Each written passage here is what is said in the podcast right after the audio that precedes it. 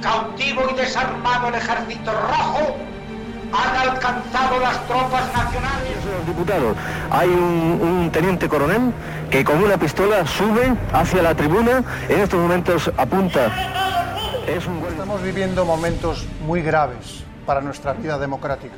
Y en estas circunstancias quiero dirigirme directamente a todos. De cercanías que circulaban Esto es Historias de la Historia.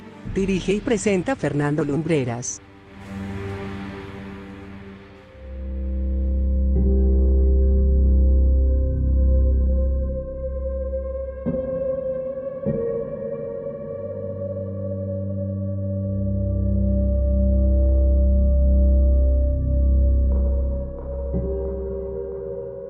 Muy buenas noches amigos y bienvenidos una semana más a Historias de la Historia. Antes que nada, como rectificares de sabios, me gustaría hacerme eco de un error que cometimos en el programa pasado y del que nos alertó un oyente al que le agradecemos mucho el detalle de habernos escrito. Mencionábamos que los escritores que copiaban a mano los textos antes de la aparición de la imprenta se llamaban manieristas. Bueno, pues este término es inexacto, como bien nos hizo ver este o esta oyente. El término correcto, y nos lo especificaba así, y tiene toda la razón, es el de amanuenses. Y queríamos empezar el programa así, para a continuación enfrascarnos en una crónica que confiamos os resulte interesante. Y es que estábamos ya cerrando los guiones de esta temporada y el equipo mm, se dio cuenta de que muy pocas veces habíamos contado historias relacionadas con el deporte. Sí, habíamos hablado del Mundial de España en Sudáfrica y, si no recuerdo mal, esa ha sido la única vez. Pues bueno, hoy nos vamos a remontar hasta el año 1994 para traeros un capítulo pintoresco y desagradable en el mundo del deporte la agresión de Tonya Harding a Nancy Kerrigan.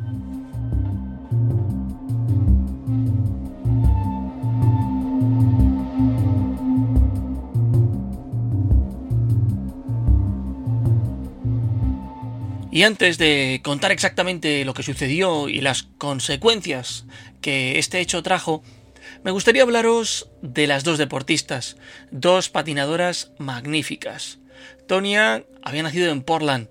Era una prometedora patinadora. Había sido campeona de los Estados Unidos en 1991, subcampeona del mundo ese mismo año. Por su parte, Nancy no era una deportista tan laureada, pero sí una gran promesa del deporte. Las dos se encontraron en Detroit en enero de 1994 unas semanas antes de los Juegos Olímpicos de Lillehammer de aquel mismo año. La prensa especializada ya hablaba días antes de la competición de que entre las dos deportistas existía una gran rivalidad.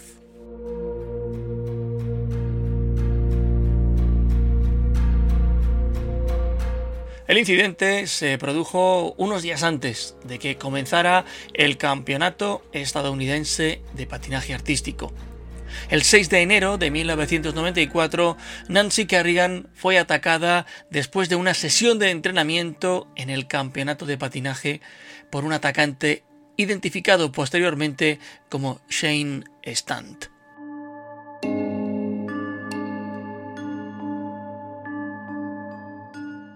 El ex marido de Harding, Jeff Gillowley, y su autoproclamado guardaespaldas, Sean Eckhart, contrataron a Stand para romperle la pierna derecha a Kerrigan para que no pudiera competir en los Juegos Olímpicos de Invierno de 1994.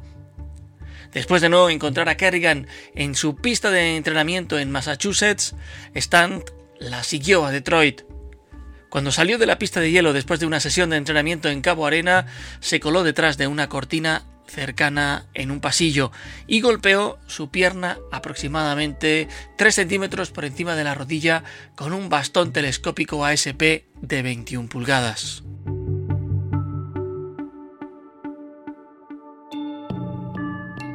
La pierna, por suerte, solo quedó magullada, no rota, pero la lesión la obligó a retirarse del campeonato nacional.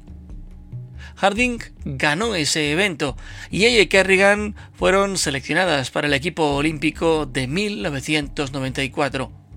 Harding terminó octava en Lillehammer, mientras que Kerrigan, para entonces recuperada de la lesión, ganó la medalla de plata detrás de la ucraniana Oksana Bayul.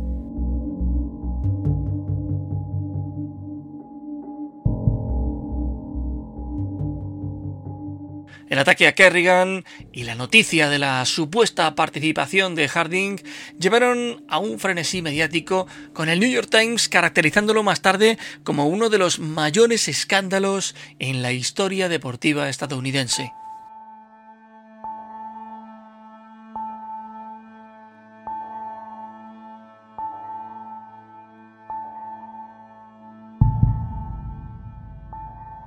Nancy Kerrigan apareció en la portada de las revistas Time y Newsweek en enero de 1994.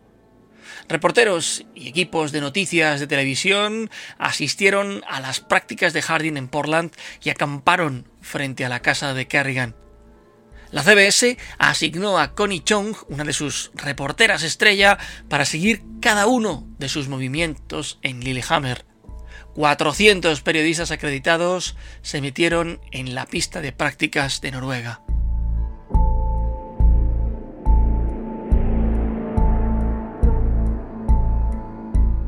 Y de hecho, para que os hagáis una idea del morbo que despertó todo esto, la retransmisión en diferido del programa corto de mujeres en los Juegos Olímpicos se convirtió en una de las transmisiones más vistas en la historia de los Estados Unidos.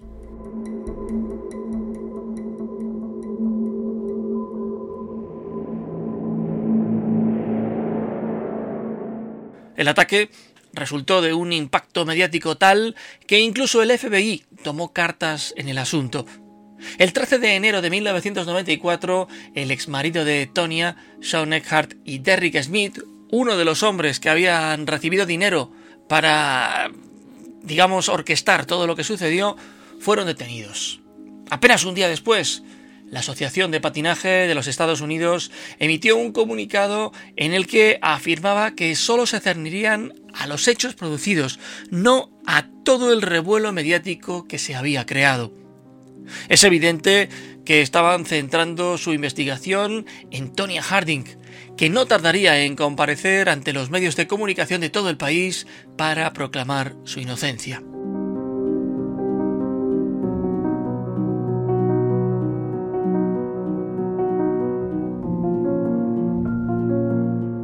El 5 de febrero de 1994, el panel disciplinario de la Asociación de Patinaje de los Estados Unidos declaró la existencia de sospechas razonables que apuntaban a una violación del Código de Ética Deportiva por parte de Harding. La confesión de la patinadora de haber fallado a la hora de informar sobre el asalto, apoyada por las transcripciones del FBI provocó que Harding fuese formalmente acusada de haber realizado declaraciones falsas. Fue acusada de perjurio.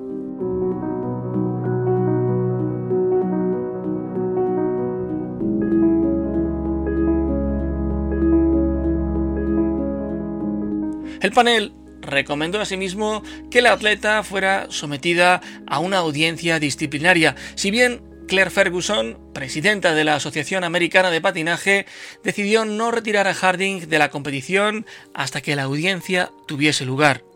El panel examinó varias pruebas entre las que se encontraban testimonios vertidos por Stant y Smith, registros telefónicos de Harding y G. Lowley y notas halladas en un cubo de basura en Portland el 30 de enero, concediéndose a la patinadora un plazo de 30 días para dar una respuesta. El 17 de febrero, Harding y Kerrigan coincidieron en una sesión de entrenamiento en Hamar, Noruega. Ambas se evitaron mutuamente, luciendo Kerrigan el mismo maillot que llevaba puesto cuando fue atacada.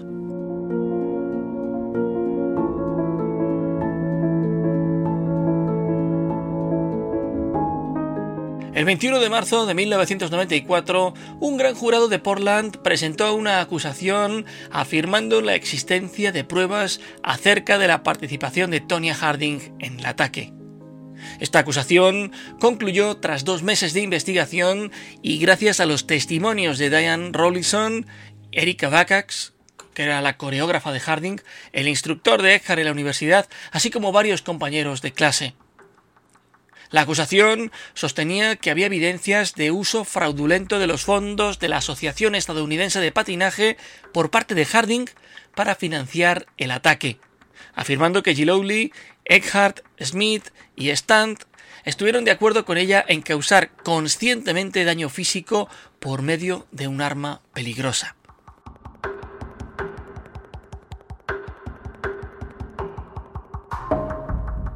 El portavoz del gran jurado declaró igualmente que las pruebas mostraban a Harding como involucrada desde el principio o casi, no presentándose cargos contra la patinadora en virtud de los términos de su acuerdo de culpabilidad del 16 de marzo de aquel año.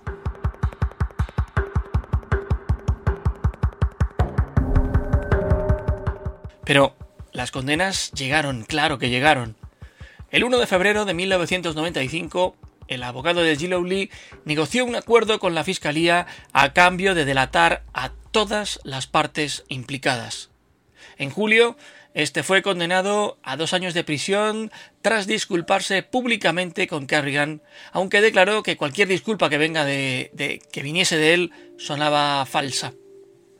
Gilowly y Eckhart se declararon culpables de crimen organizado, mientras que Stan y Smith se declararon culpables también de conspiración para cometer asalto en segundo grado, si bien el juez Donald Londer consideró que el ataque pudo haber provocado mayores lesiones a Kerrigan.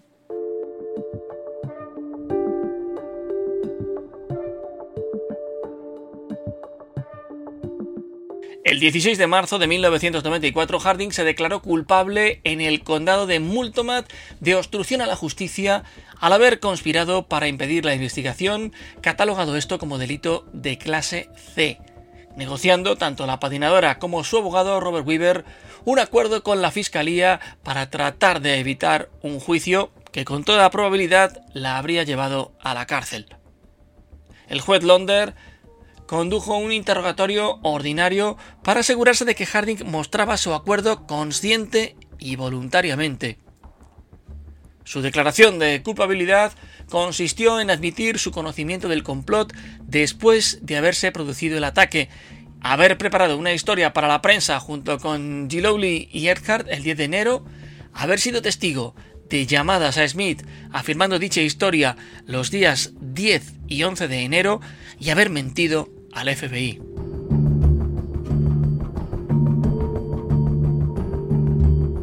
Las penas impuestas a Harding incluyeron tres años de libertad condicional, 100.000 dólares de multa y 500 horas de servicio comunitario, mostrándose la patinadora de acuerdo en reembolsar 10.000 dólares en concepto de gastos legales al condado de Multonat, así como en someterse a un examen psiquiátrico, donando de manera voluntaria 50.000 dólares a la organización de caridad Special Olympics de Oregón, cuya sentencia incluía además una pena máxima de 5 años de cárcel.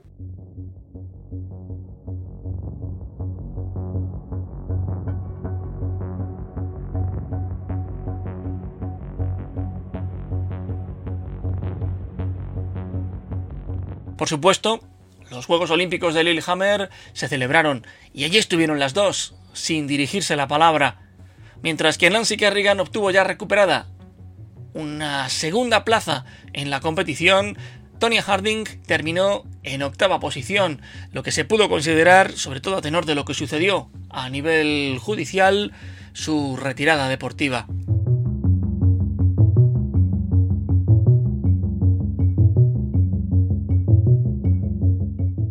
El 29 de junio de 1994, el panel disciplinario de la Asociación Americana de Patinaje se reunió para considerar el supuesto papel de Harding en el asalto. El panel decidió que los informes del FBI, las actas judiciales y el acuerdo de culpabilidad de Harding efectuado en marzo suponían un claro desprecio por la justicia, el buen espíritu deportivo y el comportamiento ético. Harding, por su parte, decidió no asistir ni tomar parte en ninguno de los dos días que duró la audiencia.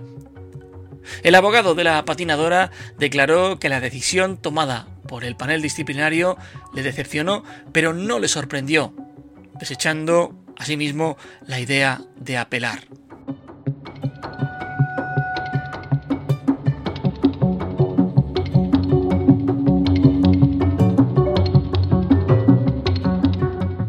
En consecuencia, Harding fue despojada de su título de campeona de Estados Unidos de 1994 y vetada de por vida en cualquier evento de la asociación como patinadora o entrenadora.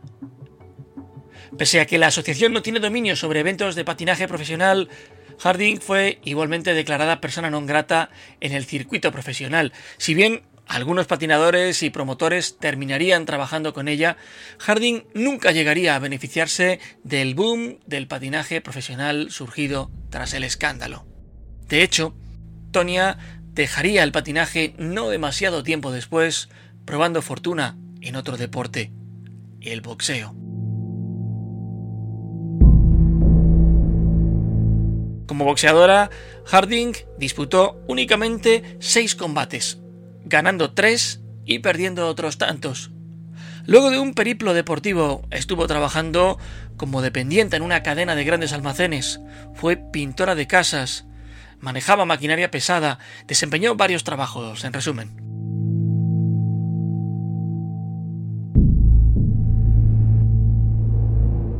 Nancy Kerrigan, por contra, se retiró en aquel 1994. La presión mediática de lo sucedido pudo con ella pese a que fue la víctima de todo aquel complot y de la cobertura mediática que produjo.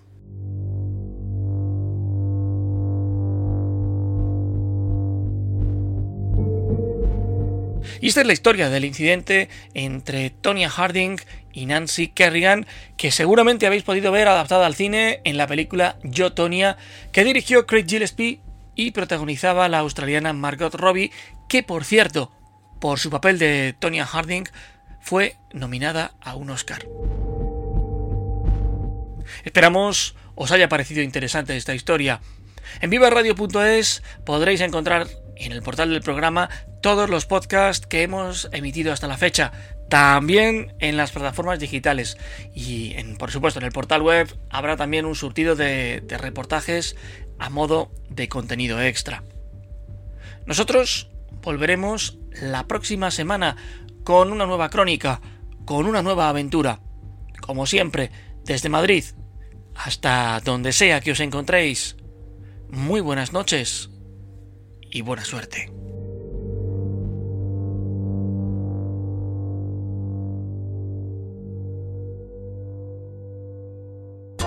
Viva Radio, tu radio de viva voz.